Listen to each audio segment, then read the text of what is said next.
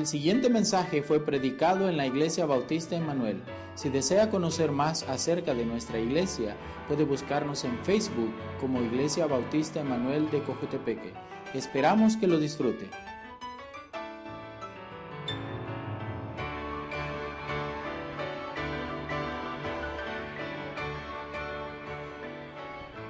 Ok, Dios le bendiga hermano, buenas tardes, noches.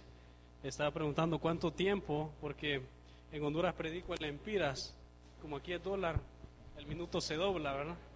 Entonces tienen que aguantar. Gracias hermanos por, por recibirme nuevamente.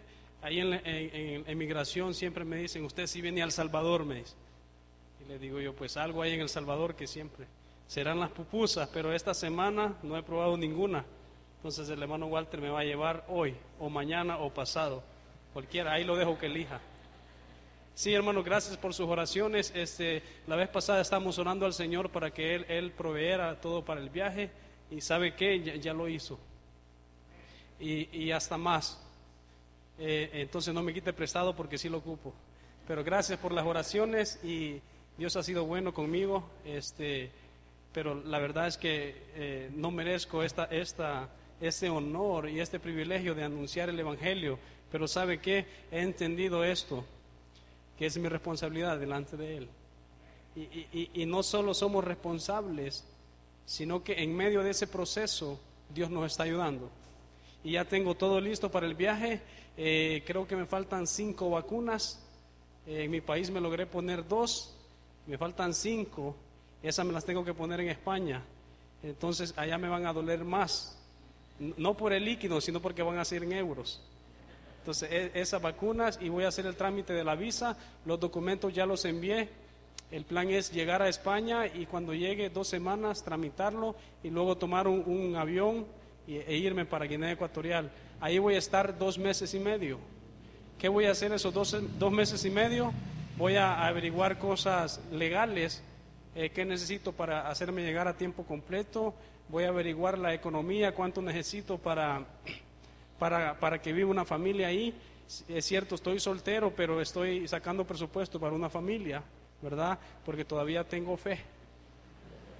En, en, en, Honduras hay un dicho que dice, el hombre soltero es un incompleto animal y el hombre casado es un completo animal. Ah, por ahí va la cosa. Entonces estamos orando al Señor por esto también y después eh, voy a considerar y estamos orando con un misionero mexicano que está ahí en el campo para ver si podemos trabajar juntos. Y, yo he entendido esto. Cuando dos hombres de Dios se unen y están en un mismo sentir, eh, por alguna razón la obra crece rápido. Vi el ejemplo en mi iglesia enviadora, el pastor Jason Tay y Alan Jackson lograron trabajar juntos y Dios hizo algo grande ahí. Entonces, esa es mi idea. Después me regreso en enero y sigo visitando iglesias ya con los datos específicos. Voy a estar eh, seis meses en mi iglesia trabajando a tiempo completo y ya cuando tenga todo me voy a tiempo completo. Entonces, esos son los planes. Gracias por sus oraciones y gracias por recibirme nuevamente aquí. Este es como mi cuarta vez, creo, aquí y siempre me siento como en casa. Ya tengo las llaves de la casa y todo. Lo malo que no me han dado el traspaso, ¿verdad? Pero eso es otra cosa. Pero bueno, qué bendición, gracias por, por, por recibirme. La verdad me siento eh, honrado siempre de estar aquí. Y para los que no me conocen, soy de Honduras, el país cinco estrellas, ¿verdad?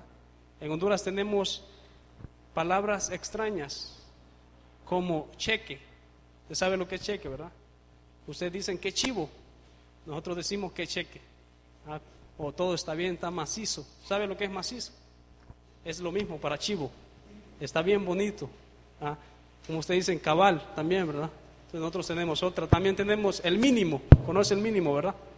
Es el banano. Como no llegaba al tamaño ideal para la bananera, decían, tiene tamaño mínimo. Entonces lo rechazaban y nos quedamos con mínimo. También decimos chuña. ¿Saben lo que es chuña? Es cuando alguien no usa zapatos. Se quedó a chuña. Dijimos. Entonces, son palabras en Honduras. Entonces, si me escucha hablar medio raro, así somos los hondureños, ¿verdad? Pero tenemos lo mejor en Honduras, las baleadas, si las conoce, ¿verdad? Pedir baleadas en El Salvador no es muy recomendable, ¿verdad? Porque le dan de otra. Pero gracias, hermano. Este, vine aquí por primera vez con mis pastores y me encantó El Salvador. he descubierto cosas en El Salvador que eh, estoy orando también por El Salvador, ¿sabe? A veces paso por, por ciudades y pueblos que, y le pregunto a los pastores si hay iglesias y me dicen que no. Y, digo yo, no solo en Honduras hay lugares vacíos, también en El Salvador. ¿Y sabe qué, iglesia? Nosotros somos los responsables de llenar esta tierra con el Evangelio. Entonces, esta semana va a estar escuchando mucho de lo mismo.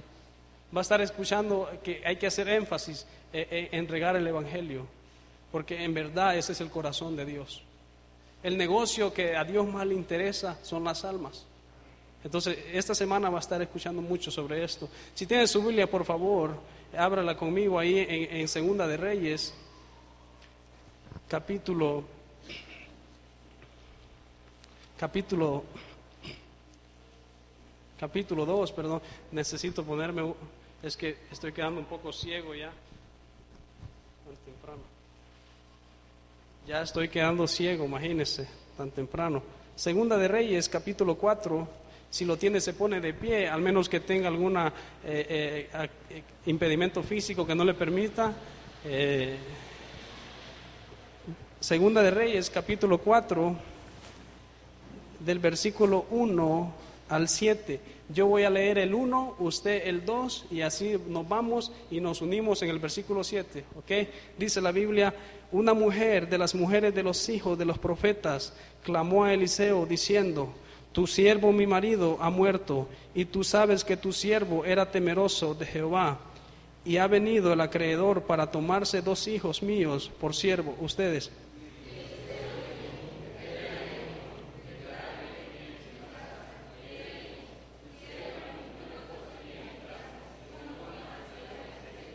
Y él le dijo, ve y pide para ti vasijas prestadas de todos tus vecinos, vasijas vacías, no pocas.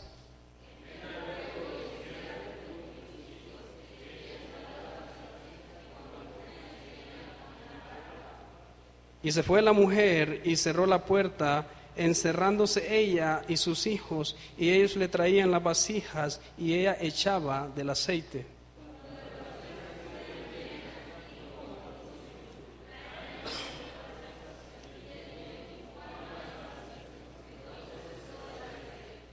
Vino ella, todos, vino ella luego y le contó al varón de Dios, el cual dijo, ve y vende el aceite y paga a tus acreedores, y tú y tus hijos vivid de lo que quede. Hermanos, en la mañana, si usted vino, estudiamos cómo Dios llamó a Eliseo. Ahora vamos a ver cómo Dios usa a Eliseo. He, he titulado este sermón con el nombre No hay más vasijas. Versículo 6 dice ahí, y él dijo, no hay más vasijas. Entonces cesó el aceite. Vamos a orar. Señor, te damos gracias por tu amor y tu misericordia. Padre, gracias porque alguien nos alcanzó con el Evangelio. Gracias por poner en el corazón de esa persona predicarnos a Jesús. Te pido que obres en el corazón de nosotros, Señor. Que quites ideas, que quites conceptos equivocados, Señor, y que los reemplaces por tus consejos. Ayúdanos, Señor, a parecernos más a ti y menos a nosotros. Bendice el resto del culto en el nombre de Jesús. Amén. Puede sentarse, hermano. Hermano, aquí vemos a, a una mujer, a una mujer que tenía un gran problema. Esta mujer dice que estaba prácticamente en bancarrota. Y dice que el esposo era temeroso de Dios, si usted sigue la lectura. Tan temeroso que la dejó endeudada, imagínese. Y dice que eh, eh, había llegado al punto que los acreedores o, los dueños del dinero o del favor que le hicieron al marido le querían quitar sus dos hijos. Y esta mujer estaba sin opción. Me imagino que estaba atemorizada, eh, estaba desesperada, pero ¿sabe qué? Hizo lo correcto fue al varón de Dios y le dijo, mi marido ha muerto y tú sabes que tu siervo era temeroso de Jehová y ha venido el acreedor para tomarse dos hijos míos por siervos. Ahora, imagínese el punto de esta mujer que ya iba a perder sus dos hijos. Ahora, no sé si los hijos ya estaban grandes, no sé si sus hijos ya estaban fuertes para quizás ayudarle a ella y trabajar, pero obviamente ya no quería perderlos. ¿verdad? Eh, eh, ¿Quién de, las mamás que está aquí, si alguien viene extraño y le dice, voy a agarrar sus dos hijos, se los daría así por así? Nadie. Y estos acreedores ya llegaron al punto de decirle, hey, mira, tu, tu marido ya, ya, ya no me pagó, ya se murió, ahora me pagas o llevo tus dos hijos. Y esta mujer fue al varón de Dios y le contó el problema. Hermano, ¿sabe qué? Este, quizás eh, eh, eh, endeudarse no es muy buena opción. Déjeme decirle aquí, varón, si usted está aquí y, está tratando de, luchar, no considere endeudarse. ¿Sabe por qué? Porque quizás va a dejar a su familia en problemada. No lo haga. Yo recuerdo en mi casa, nunca habíamos tenido una casa propia. Y Dios nos dio la oportunidad de construir algo y por una u otra razón mi mamá eh, metió los papeles a un prestamista, le llamamos en Honduras. Y cada mes teníamos que pagar intereses y, así. Llegó al punto donde ya no podía pagar mi mamá y, y ¿sabe qué? Perdimos la casa. Con todo y terreno. No era una casa de lujo, pero era nuestra. Y aprendimos con mi mamá que jamás nos vamos a meter a una deuda. Porque el principio es, si no tengo, no voy a tener para pagar. ¿Me entiende? Entonces, hermano, este hombre en, esa, en ese punto fue irresponsable y dejó a su esposa endeudada, la dejó sin opción y, ya estaba a punto de perder sus hijos. Entonces, si usted está aquí, por favor, procure no endeudarse. Mire, es más sabio, mejor no, no, no tener y no deber, ¿verdad? Y esta mujer, hermano, se acercó al varón de Dios y le dijo, le contó el problema. Y Eliseo le dijo en el versículo 2, ¿qué te haré yo? Declárame que tienes en casa. Y ella dijo, tu sierva ninguna cosa tiene en casa, sino una vasija de aceite. Entonces Eliseo, como buen varón de Dios, le dice, ¿qué tienes? Ella le dijo, nada. Me imagino que ya había agotado opciones, eh, no tenía ni siquiera la deuda era tan enorme que imagínense si no la pudo pagar el marido, ¿cómo la iba a pagar ella? Ya no tenía opción. Ahora quiero, quiero que vaya conmigo y, usted mire eh, eh, cómo eran estos acreedores en tiempos bíblicos. Mire conmigo, por favor, Job. Quédese ahí en el texto porque vamos a regresar y vaya a Job 24, versículo 3 al 12. Dice la Biblia, si lo tiene me contesta con un amén para que sigamos juntos.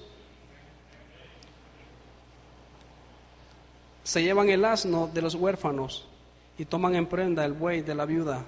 Hacen apartar del camino a los menesterosos y todos los pobres de la tierra se esconden. He aquí como asnos monteses en el desierto salen a su obra madrugando para robar. En el desierto es mantenimiento de sus hijos, en el campo ciegan su pasto y los impíos vendemían la viña ajena.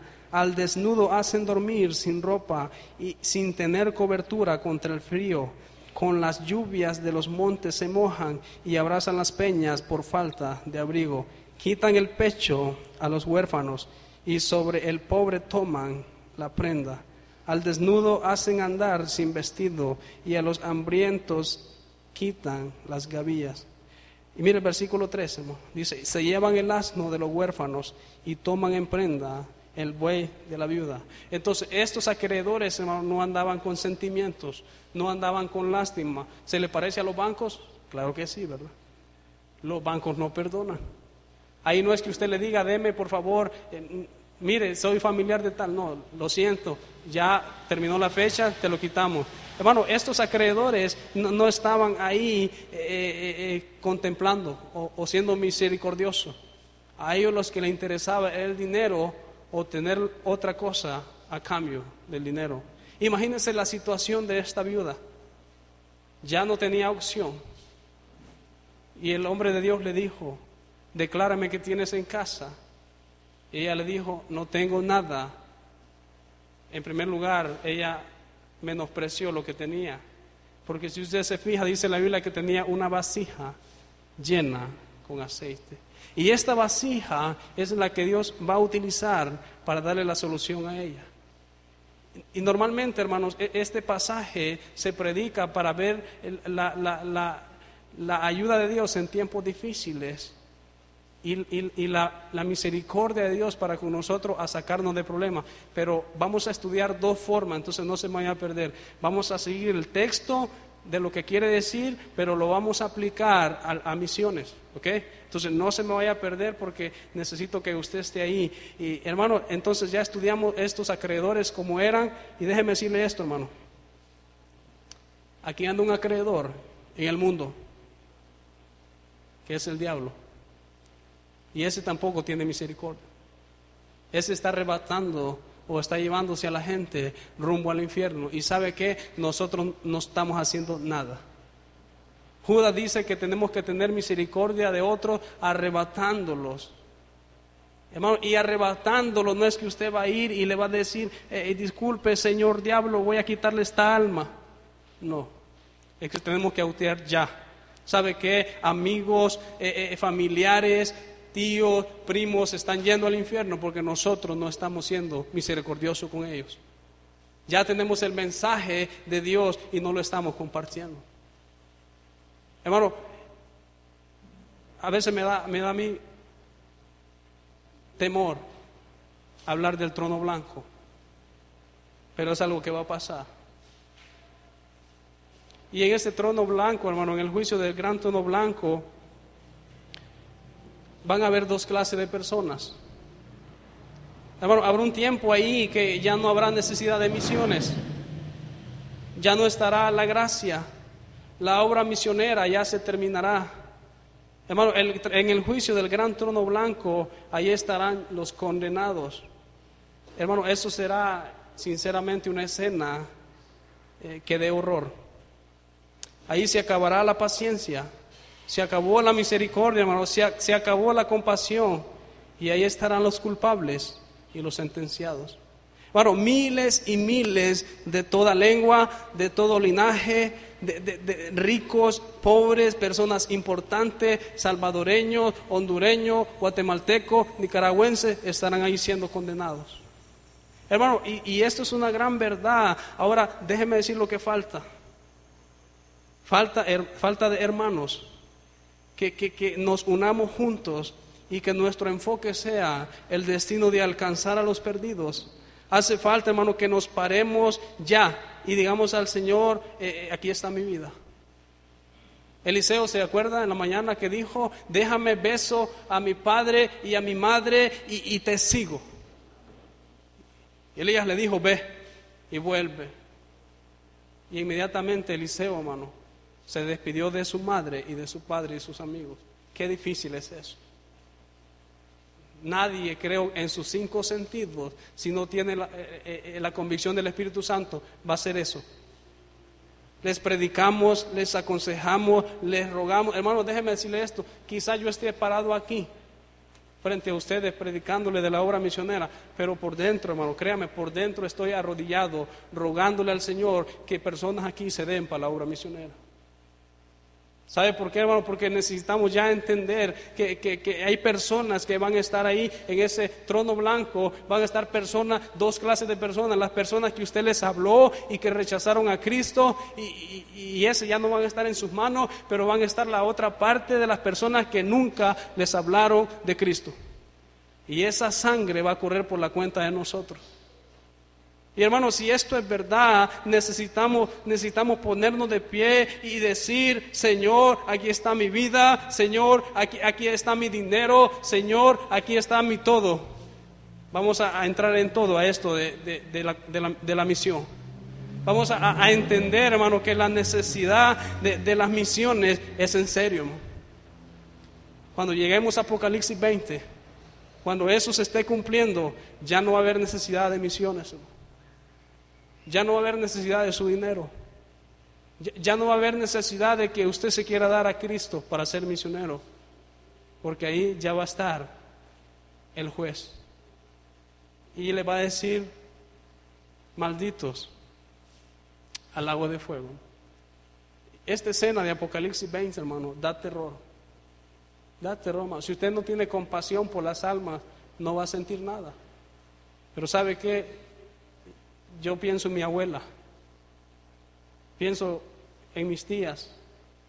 Pienso en mis abuelos allí en Nicaragua, que se van a encontrar ahí. Y yo le oro al Señor, Señor, mande personas ahí cerca de mis abuelos. La vez pasada yo fui, los visité y les hablé de Cristo, rechazaron, ¿sabe qué? Pero sigo orando. Sigo orando para que no se vayan a ver en ese grupo de personas. Porque hermano, ya ahí, como le dije, se va a acabar la misericordia. Se va a acabar las misiones, hermano. Ya no va a, ser necesario que usted ore. Por eso es, es, ahora donde usted tiene que orar, donde usted tiene que dar, donde usted tiene que, considerar darse al Señor para ser misionero, donde usted tiene que considerar dejar todo, donde usted tiene que considerar irse a otro país, aprender otro idioma para evangelizar al mundo. Y usted dice, pero ni siquiera salgo aquí los días de evangelismo, ¿cómo voy a considerar irme a otro país? Pues estudiamos en la mañana que la clave, hermano, para que Dios le llame es estar activo aquí. Porque si usted es un aragán aquí, va a ser un aragán allá en lo último en la tierra. ¿Me entiende? Pero hermano, más que de hacer, necesitamos sentir. La Biblia dice, haya pues en vosotros este sentir que hubo también en Cristo, el cual siendo en forma de Dios no estimó el ser igual a Dios como cosa a que aferrarse. Imagínense Cristo, qué amor. Es Dios, pero dice la Biblia que no le importó ser igual a Dios, sino que se despojó a sí mismo ¿se, va a despojar a usted mismo? ¿O se va a dejar controlar por lo que tiene? ¿Se va a dejar controlar por sus deseos? ¿Se va a dejar controlar por sus intenciones en la tierra? Hermano, aquí la casa se queda. Aquí el carro se queda. Es más, la billetera se queda. Pero lo que usted siembra en el cielo va a permanecer para siempre. No sé si le va a decir un, japonés a usted. Gracias, hermano, por, por ser fiel en la, promesa de fe. El misionero que tú apoyabas me ganó a Cristo. No sabemos. No sabe un nicaragüense si le va a decir, hey, gracias por ser fiel en, la ofrenda al misionero. Por el ministerio de él, él me alcanzó para Cristo. Usted no sabe ahí el que está, Ucrania es, Ucrania, Rumania, Rumania, ¿verdad? Y le va a decir un rumano ahí, gracias por ser fiel a la ofrenda misionera esta familia me alcanzó a Cristo. Es más, hoy yo soy pastor. No sabemos. Usted no sabe si le va a decir ahí este otro que apoya en México. Gracias, güey. Pero no güey, ¿verdad? Güey. Hermano, es un gozo cuando un alma va al cielo. Dice que hay más gozo en los cielos por un pecador que se arrepiente que por 99 justos. ¿Siente usted el gozo? A veces reportamos en el grupo de la iglesia, eh, vimos dos almas salvas hoy. Los únicos que dicen amén es el pastor Jason, el pastor Josué, mi persona y el pastor Pedro. De ahí de, de 350 que están ahí, no hay gozo. Cuando el cielo dice que hay gozo en los cielos y en la iglesia no hay gozo. Cuando usted lea esos reportes y mire gente bautizándose, mire gente siendo salva, diga, estoy participando con ellos. Hermano, y tenemos que tener en cuenta esto, que, cuando nosotros eh, eh, ya estemos en el cielo, ya no vamos a poder hacer nada. Nada. Es ahorita o ahora que nosotros debemos ponerlo las pilas o ponernos en la brecha y decir, vamos a alcanzar este Salvador para Dios. Vamos a alcanzar aquí el barrio, el Carmen se llama aquí, ¿verdad? O Efraín Galdame, la, calle para Cristo. Cuando pase alguien ahí, hermano, no lo mire como persona, mírelo como alma, porque realmente es lo que es. Hermano, y esta viuda, esta viuda estaba ya en problemada, ya, ya le dijo, tengo problemas. Y llegó al varón de Dios y le dijo, mire, mi marido era temeroso de Dios, pero ya han llegado a quitarme los hijos. Y Eliseo le dijo, declárame que tienes en casa. Ella le dijo, ninguna cosa tengo sino una vasija de aceite. Ahora es interesante, hermano, que Dios no nos pide tener más de lo que tenemos para hacer más por Él. ¿Me entiende? Dios lo que necesita es que nosotros seamos fieles con lo que tenemos para hacer algo por Él. Muchas personas dicen, quizás si tuviera esto, si tuviera lo otro, sería más fiel al Señor. Quizás si el Señor me diera un carro, sería más fiel a la iglesia. Ya cuando tiene el carro y mira al hermano, le sube el vidrio, ¿verdad? Esta viuda estaba en ese sentido. No tengo nada, pero realmente lo que tenía era la clave para que Dios le sacara del problema. Esto, esto me recuerda a un chiste. ¿Le gustan los chistes? ¿verdad? Vamos a contar los chistes para que se ría ahorita porque cuando avancemos no se va a ir riendo. Dice que estaba el Papa y necesitaba un corazón. Y se paró ahí el, el, ¿cómo se llama? El ayudante, el sacristán, el asistente, no sé. Se paró en el balcón y dijo, el Papa va a morir si no le damos un corazón. ¿Alguien le daría el corazón al Papa? Y todos, yo le daría mi corazón al Papa. Mi, corazón va a ser para el Papa. Y todo el mundo ahí. Y dijo él, pues con tanto voluntario vamos a, a dejar que Dios elija. Y pasó una paloma ahí, le arrancó una pluma y dijo a la persona que le caiga esta pluma, esa va a ser. Y tiró la pluma y la pluma nunca caía. Dijo, qué raro, que no cae. Y volteó a ver a las personas y las personas, mi corazón, mi, mi corazón para el Papa. ¿Me entienden, hermano?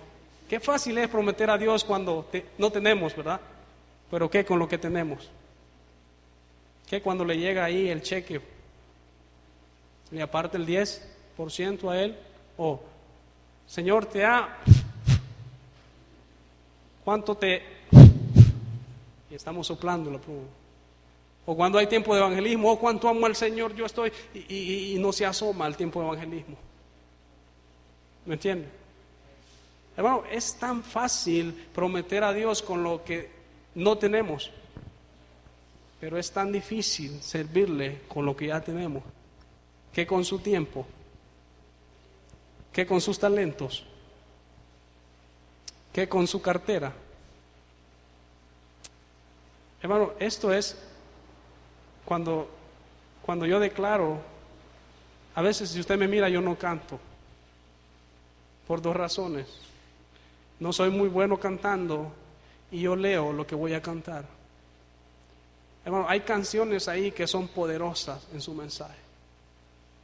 Y digo yo, para que yo cante con gozo, primero tengo que estar haciendo eso. Y, a veces me han criticado y me han dicho, ay, usted es bien aburrido que no canta. Y yo le digo, yo prefiero hacer que cantar. y no estoy diciendo que aquí los varones que pasaron no hacen, porque yo ni estoy con ellos, ¿me entiende? Pero ojalá que lo que estén cantando lo estén haciendo. ¿Me entiende? Entonces sigamos en el texto. Esta viuda llegó a él y, ya vimos la intensidad de cómo trabajaban estos acreedores. Ya vimos el problema en que estaba metida. Hermano, estaba en, una gran pobreza. No había nada en casa más que una vasija de aceite. Obviamente, hermano, en un esfuerzo por querer salir de la deuda, yo me imagino que ella había vendido todo, pero había reservado la vasija de aceite para una emergencia. Aún había algo en su corazón que se llamaba fe. La Biblia dice, porque sin fe es imposible agradar a Dios. Y se acerca al hombre de Dios. Y Eliseo le dice, ¿qué te haré yo? Declárame que tienes en casa. Y ella le dijo, tu sierva ninguna cosa tiene en casa, sino una vasija de aceite. Hermano, sabía que al igual que la viuda, usted y yo estamos endeudados. Estamos súper endeudados y usted dice, ah, ya me adivinó el hermano que debo las, las letras del cable. No. Hermano, la deuda que nosotros tenemos para con Dios es de predicar el Evangelio, ¿cierto? Pablo dijo a griegos y no a griegos, a sabios y a no sabios soy deudor. Romanos 1.14. Así que en cuanto a mí, pronto estoy a anunciaros el Evangelio. Romanos 1.15. Bueno, nuestra deuda, nuestra deuda es esa, de predicar a Cristo como Salvador a cada persona. La deuda no es por nuestra culpa, tal y como la, la viuda tenía la deuda, no por la culpa de ella. ¿Sí me entiende? Es porque somos responsables de las almas que andan allá afuera. Y Pablo lo entendió y dijo, a griegos y no a griegos, a sabios y no a sabios soy deudor. Nosotros, hermanos, somos, perdón, nosotros somos responsables para anunciar el Evangelio. Es nuestra deuda. Entonces, si no sabía que, que debe más de lo que debe en la tierra, debe, debe algo que se llama deuda espiritual. Yo no sé cuánto debo, pero sé que debo mucho. Por eso procuro ganar almas en cada país que llego. Estamos en Guatemala y usted conoce al pastor Seris Balí, no sé si lo conoce. Y dijo el hermano, hermano, yo cuando vine a Guatemala le dije al Señor que le, que le iba a dar diez almas a él. Y ya solo me queda un día, me dice, vamos a ganar almas. Y me dijo, ¿el cuántas le vas a dar tú? Me dijo, tres, le dije yo. Y nos fuimos, ese hombre en dos horas, hermano, ganó 15 almas para Cristo. Y yo solo una. Y dije yo, yo, yo no me voy a dejar avergonzar, porque el hondureño no se raja. Y él se fue, y como no me tocaba predicar, le tocaba predicar a él, yo me quedé tiempo extra. Y cuatro personas más recibieron a Cristo, cinco. Y de ahí me dijo él, hermano, eh, voy a ir a buscar a estas personas, me dieron el número y, sabe lo que hizo este hombre, hermano. me sorprende a mí. No sé cómo los localizó, no, sé cómo hizo, pero esta gente llegó a la iglesia y este hombre le bautizó ese día. Y le digo yo, ¿cómo hace, pastor? Por fe. Por fe me voy a comprometer con él. Porque sé que ganar almas es la voluntad de él, me dice. Y él me va a ayudar. Entonces ahora cada vez que, entro a un país, no es que viajo mucho, ¿verdad? Pero cada vez que entro a un país, le digo al Señor, tan siquiera un alma, déme la oportunidad de ganar. Veníamos ahí en el Ticabús, le hablé de Cristo a una muchacha que iba de mojada para, para México y llevaba a sus dos niños. Y por una u otra razón los niños me estaban tirando galletas a mí. Me miraron cara de hambre, dije yo. Y yo le dije, hey, ¿para dónde va? Voy para, para Estados Unidos. Pues. Hoy me voy hasta Guatemala. Y no le da miedo, le digo yo, un poco me Y le digo, ¿qué de su alma si muere?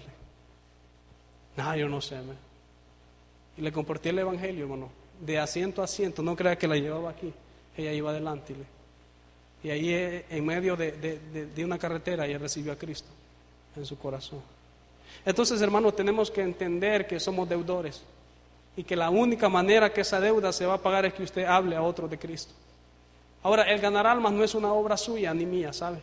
Es una obra del Espíritu Santo. Nosotros somos, somos los portadores para llevar el mensaje, Nosotros somos responsables para anunciar el Evangelio. Ahora, vaya conmigo al texto de nuevo, el versículo 3.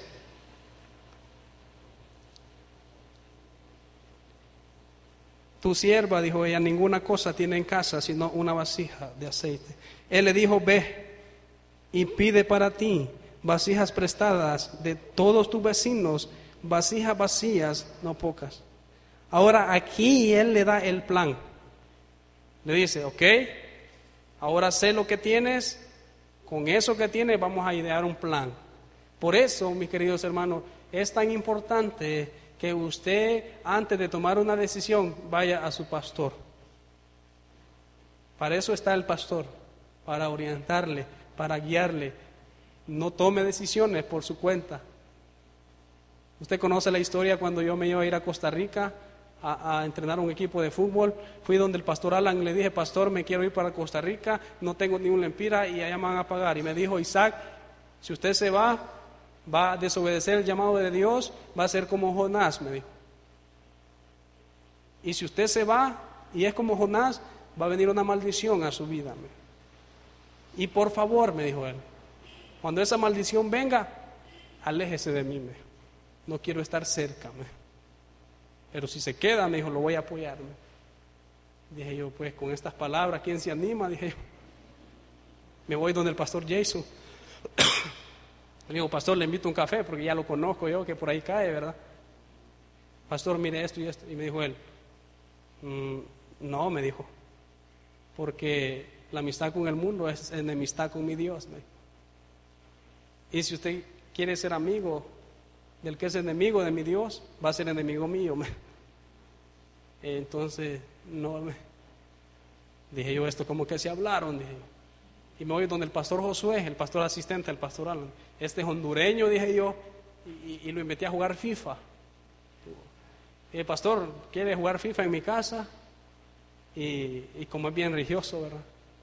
De ahí le tiré el anzuelo y el pastor, fíjese que, ya me dijeron los pastores, no, me dijo, gracias por invitarme. Entendí el mensaje. Los hombres de Dios, hermano, Dios les da un discernimiento extra. Ellos miran cosas que usted no mira. Por eso cuando esté apretado, así como estaba esta viuda, vaya al varón de Dios. No tenga pena. Pero muchas personas primero van donde la vecina, va un error. O después van ahí donde, donde, el amigo. Y dice la Biblia, maldito el hombre. Hermano, debemos entender estos principios. Esta mujer tenía su problema, pero fue sabia en ir al varón de Dios. El varón de Dios le pregunta qué tiene y ella le dice nada, una vasija. Y ahorita estamos viendo el plan que él está dando para solucionar. Ahora, hermano, ¿sabía usted que nosotros tenemos ya el plan específico para evangelizar ese mundo? El Señor dijo, ve porque instrumento escogido me es este. O no tiene pues el alfarero sobre el barro para hacer la misma, de la misma masa, un vaso para honra y otro para deshonra. Romanos 9:21. Así que si alguno se limpia de estas cosas, será instrumento para honra, santificado, útil al Señor. Ahora, mire esto. La clave era la vasija. Nosotros, usted y yo, si ya recibió a Cristo en su corazón, usted es una vasija. Y tiene aceite, ¿sabe? ¿Sabe lo que representa el aceite? Representa el Espíritu Santo. Nosotros somos templo y morada del Espíritu Santo, ¿cierto? Ahí está con nosotros. El Espíritu Santo representa el poder de Dios para realizar el plan que Él quiere. Esta viuda tenía la vasija, tenía la clave. Hermano, y sigamos viendo el plan. Él le dijo, ve y pide para ti vasijas prestadas de todos tus vecinos, vasijas vacías, no pocas. Ahora le da el plan, pero se lo da específico. Mire, le dice, ve y pide para ti vasijas prestadas de todos tus vecinos. Y le dice, mire cómo deben ser las vasijas. Vasijas vacías, no pocas. Imagínese y y ella quizás ya había molestado a su vecino, ¿verdad? No sabemos. Yo recuerdo a mi mamá cuando teníamos deudas decía, hey, dile a fulana de tal que tal vez me, me regale un poquito de azúcar. No es mentira. que, me, que, si tiene cuatro onzas de arroz y, después se la pago. Quizás ella ya había molestado a los vecinos, hermano, y los vecinos le habían dicho, mira, no tenemos nada, no podemos pagarte la deuda. Y hay vecinos, hermano, que, quieren estar encima, no para ayudar, sino para saber, ¿verdad? Se hacen los interesados, pero es para, para saber las cosas.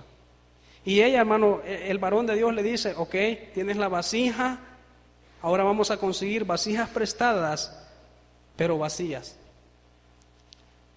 Hermano, nosotros somos una vasija prestada. La Biblia dice, o ignoráis que vuestro cuerpo es el templo del Espíritu Santo, el cual está en vosotros, el cual tenéis de Dios y que no sois vuestros. Primera de Corintios 6, 19. Hermano, nosotros somos una vasija prestada. Es más, déjeme decirle esto, si usted quiere ser controlado por Dios, debe estar vacío. El hermano enseñó en la mañana, despojados del viejo hombre. Hermano, debemos despojarnos de ciertas cosas. ¿Para qué? Para que si estamos vacíos de cosas eh, eh, pecaminosas, de cosas que no agradan a Dios, Dios confiadamente va a depositar el poder de Él. Por eso Él le dijo, mira, para que nosotros depositemos lo, que vamos a echar ahí, esta vasija debe de estar vacía. Ahora imagínense los hijos, dice mi mami que le preste una vasija, ah, aquí la tengo, pero está llena de bolsas y, ah, no, pero la ocupamos vacía. Y, ah, este viene a quitar prestado y me está diciendo vacía. Porque a veces, no sé usted, pero tenemos recipientes, pero ya están llenos de todo. Mi mamá siempre tiene ahí, este, eh, eh, tenemos una, una hielera que, la uso ahí yo cuando voy con los jóvenes a jugar y, cuando no la estoy usando está llena de bolsa. Y a veces voy y la quiero usar y llena de bolsa. Imagínense, estas personas quizás las vasijas las tenían ocupadas y estaban accediendo a prestarlas. Y esto, esto, esto, estos recolectores fueron y dice, dice mi mamá que si le presta una vasija, pero vacía y fueron a todo el vecindario. Porque si usted lee ahí, el varón le dijo, vasijas vacías, no pocas, no pocas. Esto no quiere decir la dimensión de la deuda. Y sigamos leyendo, dice, entra luego y enciérrate tú y tus hijos y echa en todas las vasijas y cuando una esté llena, ponla aparte. Entonces, hermanos, vasijas vacías, no pocas, pero preparadas. Preparadas para ser llenadas con el aceite o ser llenadas del Espíritu Santo. Hermano, el secreto no estaba en lo que tenía. Perdón, el secreto no estaba en lo que no tenía, sino en lo que ya tenía. ¿Me entiende? Ella pensó que lo que era insignificante para ella era mucho para Dios. Hermano, lo que usted tiene tiene más valor de lo que usted piensa. Tiene el aceite en su corazón. Tiene el aceite en su vasija. Y ya andamos por la vida derrotado. Y ya andamos por la vida menospreciando lo que tenemos. Hermano, usted anda el Espíritu Santo ahí. Usted anda el poder de Dios en su vida. Y déjeme decirle esto: ¿cómo no puede ganar un alma? Hermano, a veces somos tan ingratos con Dios que tenemos siete días a la semana y no le damos una hora extra al Señor para ir y ganar almas. Estoy hablando del tiempo aparte del evangelismo. Cuando estoy yo en mi ciudad, lo hago los jueves. Salgo a las 8 de la mañana y regreso a casa a las 5 de la tarde, ganando almas. No para gloria mía, no para honra mía, sino para Dios. Porque quiero dejar personas en la iglesia que digan, ¿quién lo invitó? Hermano Isaac. Porque sería vano que yo les predique a otros de ganar almas y yo no lo haga, ¿me entiende? Y si usted saca cuántos minutos tiene el día, me imagino que podría tomar por lo menos 10 minutos para hablar con alguien de Cristo. Entonces el hombre de Dios le da el plan, hermano, y le dice, síguelo específicamente. Jesucristo ya nos dio el plan a nosotros. Hechos 1.8 dice que debemos ser testigos en cuatro áreas y usted ya se la sabe. Jerusalén, Samaria, Judea y hasta lo último de la tierra. Mateo 28 nos da la gran comisión. Dice, por tanto, id. Hermano, y id implica que usted se mueva, ¿verdad? Id prácticamente es muévete y ve Muévete de donde sos conocido, de donde estás cómodo y ve a un lugar donde seas desconocido. Donde quizás no, te conozcan y, piense que, que, estás molestando. Por eso yo nunca me voy a cansar en, admirar a los americanos. No porque tienen dinero, sino porque dejan un país donde todo el mundo quiere llegar. Y vienen a un pueblo, vienen a una ciudad donde son objeto de burlas, son objeto de aprovechamiento, pero ellos lo hacen por amor a Dios y por amor a las almas. Ellos sí entienden el concepto de despojarse. Ahora nosotros como centroamericanos, ¿de qué nos vamos a despojar? Díganme, si ya los españoles nos llevaron todo, ¿verdad? de nosotros. El mayor obstáculo que tenemos se llama nosotros. Ya estamos considerando servir a Cristo como última opción. Joven, déjeme decirle aquí, ahorita es el mejor tiempo que usted puede servir al Señor. Ahorita usted tiene energía, usted tiene talento, usted tiene eh, eh, quizás un cerebro menos, menos lleno de cosas huecas. Por eso se dice que la soltería es el mejor tiempo para aprovechar y servir al Señor.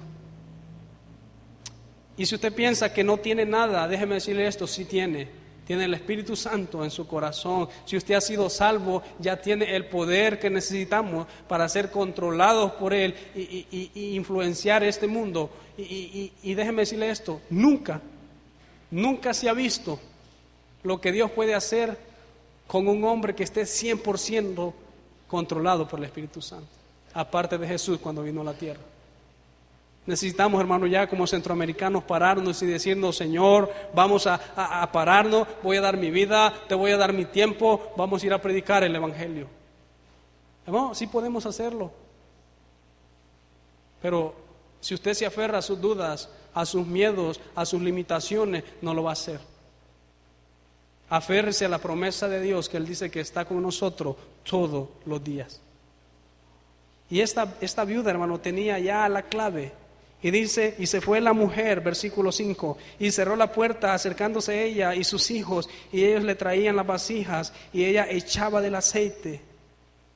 Hermano, entonces imagínese esta escena donde mi hijo, tráeme otra vasija, y eh, eh, el niño o el joven le traía la vasija, y ella llenaba y le decía, tráeme otra, y el niño le traía otra, y llenaba, y le decía, tráeme otra, y llenaba, y el aceite no se acababa wow, yo quisiera ver el rostro de esta viuda. Oh, mira, lo que yo tenía está produciendo todo esto. Hermano, usted no sabe, si usted se pone a trabajar, usted puede llenar esas sillas de invitados y de personas que reciban a Cristo. Y usted va a decir, ¿realmente Dios me usó para traer a este montón de personas? Sí lo puede hacer. Y esta viuda, hermano, estaba viendo el poder de Dios, pero llegó el problema, mire. Cuando las vasijas estuvieron llenas, dijo a un hijo, mire, suyo, tráeme aún otras vasijas. Y él le dijo, no hay más vasijas. Entonces cesó el aceite. Ahora, ¿usted cree que el aceite cesó o se terminó porque no había más? No. El aceite se terminó porque ya no habían más vasijas. Iglesia, si nosotros queremos que, Dios nos use, que si queremos que, Dios nos multiplique, tenemos que traer más vasijas. Tenemos que, usar nuestra vasija, que usar el aceite, seguir el plan de Dios y, y, el aceite no va a cesar. Ahora el aceite aquí cesó porque no habían más vasijas. Entonces ella dijo a uno de sus hijos, tráeme más vasijas. Y él le dijo, ya no hay, mamá, ya se acabaron entonces el aceite cesó. Hermano, el problema fue que se acabaron las vasijas. Cuando se acabaron las vasijas, se acabó el aceite. Escúcheme bien, cuando se acabó el aceite, se acabó la bendición. Ahora, ¿qué le quiere decir esto? Necesitamos más vasijas. Hermano, necesitamos que usted dé su vasija al Señor. Necesitamos que usted se pare aquí esta semana y le diga al Señor, Señor, le voy a ser fiel con mi finanza. Señor, lo que le prometí lo voy a dar. O mejor aún, que le diga al Señor, Señor, no se lo voy a dar mi dinero. Aquí estoy yo. Envíame a mí, Señor. No sé dónde, no sé cuándo, pero aquí estoy. Cuando Dios me llamó a ser misionero, hermano, yo pasé enfrente y le dije, Señor, aquí estoy. Ni sabía yo que el Señor me iba a dirigir a África. No sabía. Pero la Biblia dice que fiel es el que os llama, el cual también lo hará. Hermano, entonces esta viuda ya cuando se terminó el aceite, vamos a leer el versículo 7, dice, vino ella luego y, le contó al varón de Dios, el cual dijo, ve y vende el aceite y paga a tus acreedores, y tú y tus hijos vivid de lo que quede. Entonces ella fue bien sincera con el hombre de Dios y le dijo, aquí está lo que Dios hizo. Ya está lleno, esto fue todas las vasijas. Y él le dijo, mira, es suficiente para que vendas, pagues tus deudas y que vivas de lo que queda. Hermano, eso no aplica para ganar almas. Nunca es suficiente. Queremos que el aceite se derrame en nuestra iglesia. Nuestra iglesia en Honduras tiene siete años. Dos de ellos estuvimos en un garaje. Pero mire, hemos visto la mano de Dios bendiciéndonos con personas, con, con, lo material. Tenemos un edificio ahí, tenemos buses, tenemos eh, campamento. ¿Y sabe cuál fue la clave? La clave fue que nuestro pastor, desde el primer año, nos enseñó que si la iglesia cuida de los misioneros, Dios va a cuidar de la iglesia. Este año, en noviembre, va a haber la conferencia misionera. Apoyamos nueve misioneros. ¿Sabe lo que estamos orando? Señor, si usted provee, vamos a apoyar 18. Queremos pasar de nueve a nueve más para tener 18. Queremos doblar la cantidad. Porque hemos visto que este año está entrando más de lo que damos a misiones.